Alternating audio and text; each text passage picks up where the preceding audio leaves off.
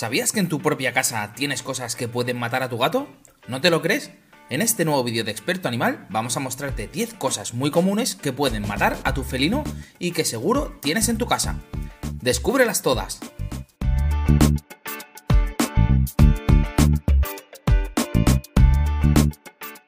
Es habitual que en las épocas de más calor el gato intente beber agua de cualquier sitio, especialmente si tiene un bebedero vacío.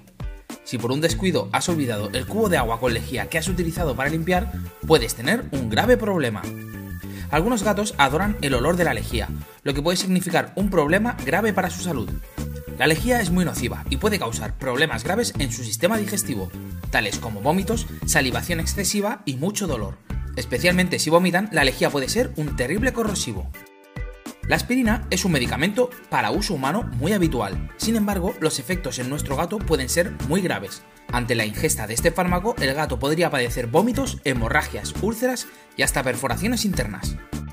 La flor de Pascua, típica en Navidad, es tóxica para perros y gatos.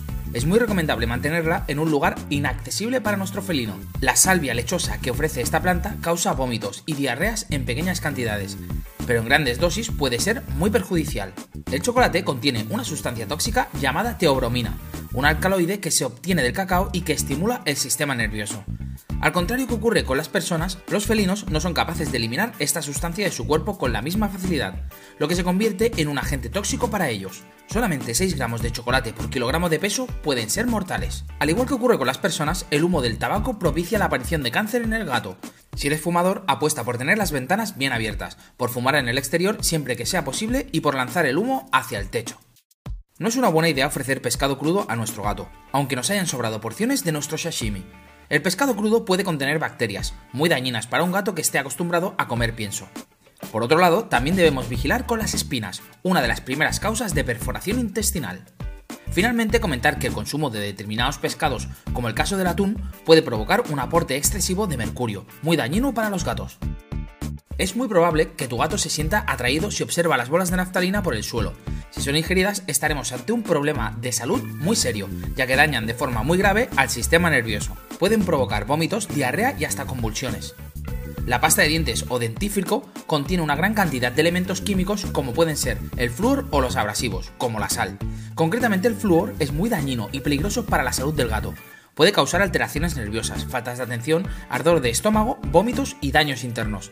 A la larga puede hasta causar incontinencia y la muerte es muy importante evitar el acceso del gato a este producto.